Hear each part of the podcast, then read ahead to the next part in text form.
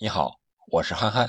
今天我们聊一聊欧洲五大联赛都有哪些新的看点，你有哪些期待呢？可以在评论区和我留言。法甲已经在上周进行了第一轮的比赛，本周呢，欧洲的五大联赛将全面开战。呃，就在今天凌晨呢，欧洲超级杯也决出了最终的冠军。上赛季的欧冠冠军切尔西，在点球大战中。六比五战胜了上届的欧联冠军西甲的比利亚雷亚尔。在常规赛呢，双方是战成了一比一的比分，加时赛毫无建树。在点球大战中呢，哈弗茨是罚丢了点球，但是替补出场的凯帕啊两连扑，点球大战切尔西六比五最终获胜，总比分七比六，切尔西问鼎欧洲超级杯。欧洲超级杯正式点燃了欧陆的足坛烽火。我们就来看一看新赛季有哪些新的看点。我以一个普通球迷的心理盘点了这么十个看点，看看有没有你关注的。排在第十位的呢，我想是吴磊、啊孙兴民、安野拓实等亚洲球员的表现会怎么样？因为呃九月份亚预赛的十二强赛马上就要开打啊，这些球员将会面临着长期长途飞行的啊这么一个困扰。可能在欧洲联赛和亚预赛十二强赛这大强度的比赛中，会造成一定的伤病，对球队都会有一定的不利的影响。啊，当年姚明在 NBA 打球的时候，来回飞行导致脚伤，一拖再拖，影响了状态。我们不希望啊这种事情在足球界还在上演，但是不可避免的，因为这些球员。都是各个国家队的主力球员，特别是吴磊。中国队目前就这一棵独苗，他的表现如何，将直接影响中国队在十二强赛的表现。所以说，我们期待吴磊、孙兴民、南野拓实们能够在俱乐部和国家队都有更好的表现。但是，我们也希望他们要学会休息，保护好自己的身体，不要在长途飞行中。在过度劳累中影响了自己的状态，乃至受伤。第九位的呢，我想就是和中国有关的一些个中国资本的介入，比如说意甲的国米、英超的曼城、狼队、南安普敦，乃至荷兰的海牙，还有西班牙的呃西班牙人等等，啊，这些个球队呢或多或少的啊都有中国资本的介入啊。那么据不完全的统计呢，现在。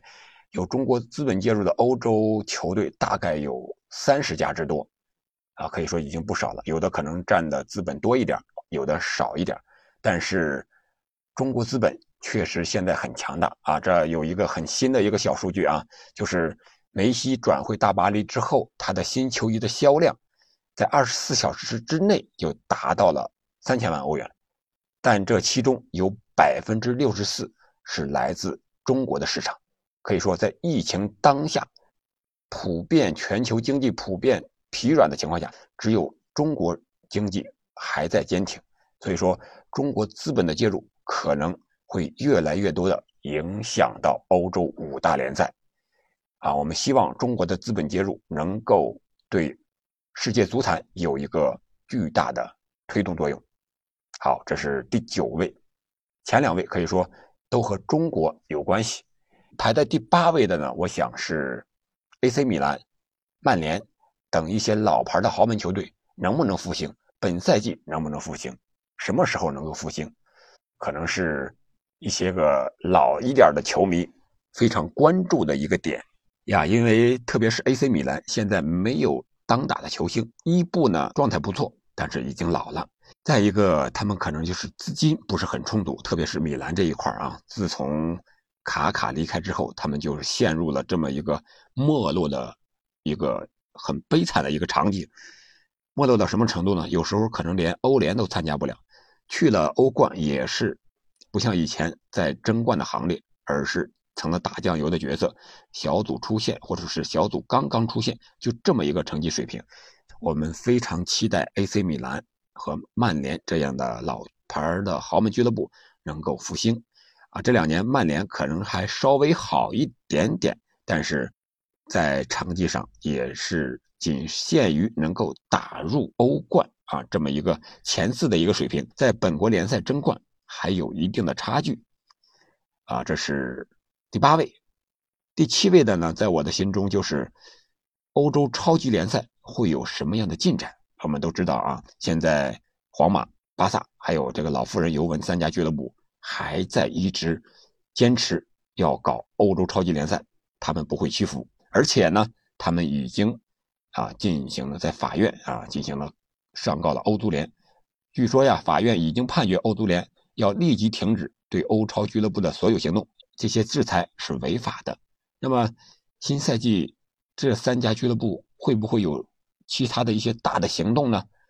还是继续对抗欧足联呢？我想这是一个不大不小的一个看点，呃，可能会对欧足联有一定的影响，对本国的联赛也有一定的影响。毕竟他号召的参加欧超联赛的那个十五家。常规的俱乐部都是各国联赛的顶级球队啊，你像这个呃曼联呀、利物浦、曼城、阿森纳、切尔西、巴萨、皇马、马竞、国米、AC 米兰、尤文啊，这些都是老牌的豪门俱乐部，可能他们为了资本、为了金钱会铤而走险，不惜一切代价。呃，我们看看欧足联最终怎么应对吧。那么排在第六位的呢？我想，就是英超争四会不会更加激烈？我们都知道，这几年英超竞技水平啊是非常的高。我们可以看一看，欧冠现在基本都在英超球队产生，但是欧联呢在西甲球队产生。所以说，英超的整体水平，我觉得还是非常高的。比如说曼城、利物浦、曼联、切尔西、热刺、阿森纳、埃弗顿等等，包括狼队啊，也甚至都。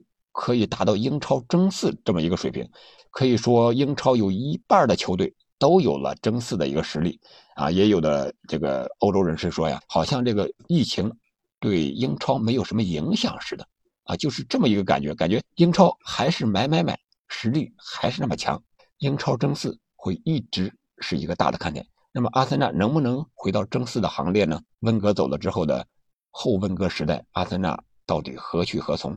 也是阿森纳球迷关注的一个点，还有热刺，热刺的雄心壮志，但是穆里尼奥走了以后，新换了一个主教练，他会不会达到啊热刺老板的这个要求呢？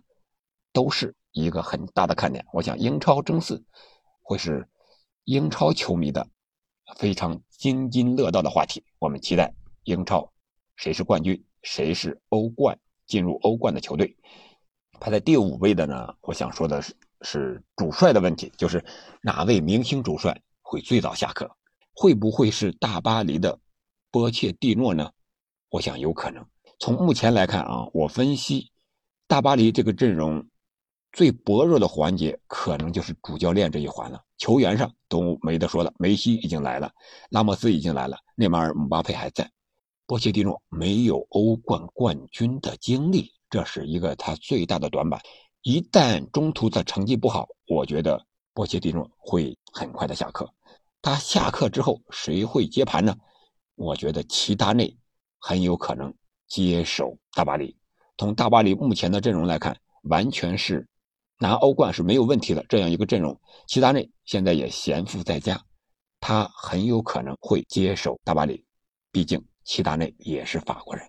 再一个就是罗马的穆里尼奥。刚刚转会罗马的穆里尼奥可以说表现季前赛表现不错啊，曾经在热身赛中大胜对手，但是那只是热身赛，一旦达不成愿望，穆里尼奥也许比较早的离开球队。但是从签约的时间来看，可能不会那么早。但是以穆里尼奥的性格和罗马球队的啊这个目标来看，也有可能吧。再一个就是德甲的霸主拜仁的新帅。是一个学院派的纳格尔斯曼，他没有任何的经验，能驾驭得了拜仁这个巨无霸吗？我们可以拭目以待。不管是哪一个明星主帅下课，我想新赛季的五大联赛不好踢，因为各家都有补强，都有变化啊。主教练是一个高危的行业，我们看一看吧。那么排在第四的呢？我想是。在没有了超级巨星的这个西班牙足球甲级联赛，会不会让出号称第一联赛的这样一个宝座，西甲会不会让出来呢？你看，C 罗、拉莫斯、梅西相继啊离开了西甲，然后是主教练像齐达内也辞职了。现在西甲没有超级巨星，本泽马呀、啊格列兹曼呀、苏亚雷斯呀这些个球星，主教练呢可能就是西蒙尼在那儿撑着。呃，至少在球迷的角度来看，关注西甲的关注度啊，可能要降低很多。本来在我的印象中，目前英超就是五大联赛的第一联赛了，因为它的竞技水平、转播水平都非常高，已经超过了西甲。现在又没有了巨星，我觉得西甲已经开始没落了，不像银河战舰那个年代，不像梅西、小罗那个年代了。西甲的这些老板们，尤其是皇马和巴萨这些老板们，会怎么对待这个问题呢？怎么让西甲重新回归第一联赛呢？我觉得他们也在考虑这个问题。排在第三位的呢，我想就是欧洲的最佳射手，最终会花落谁家？我觉得排在第一位的应该是姆巴佩，因为他有梅西，有内马尔，他身后的人传球的能力又非常强，而姆巴佩的速度又非常快，又在法甲这样一个相对比较弱的一个联赛，他拿最佳射手。是最应该的，但是姆巴佩现在需要调整好心，呃，练好射术，啊，争取多进球。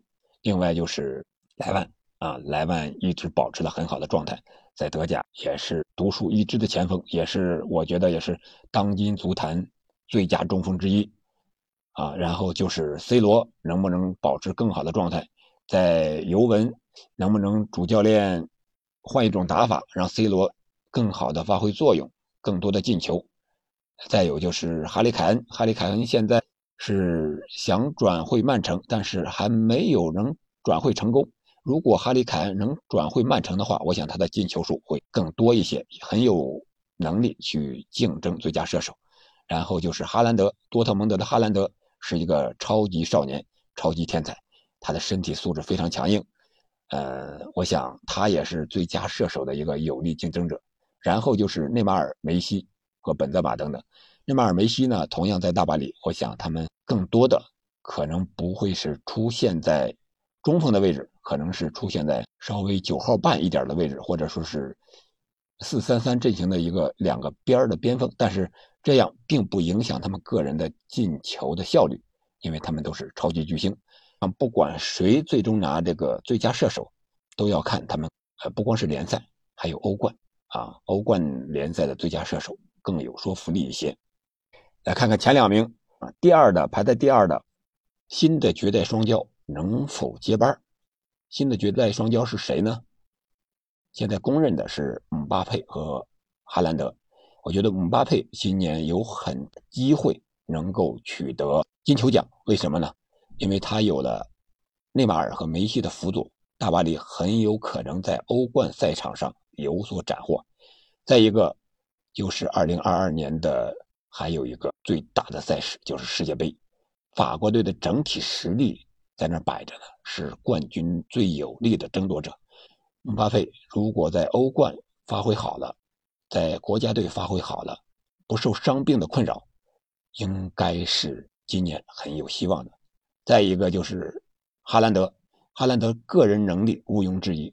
而且在新赛季的状态也很好，在德国杯第一轮中就上演了帽子戏法啊，帮助多特蒙德三比零取胜。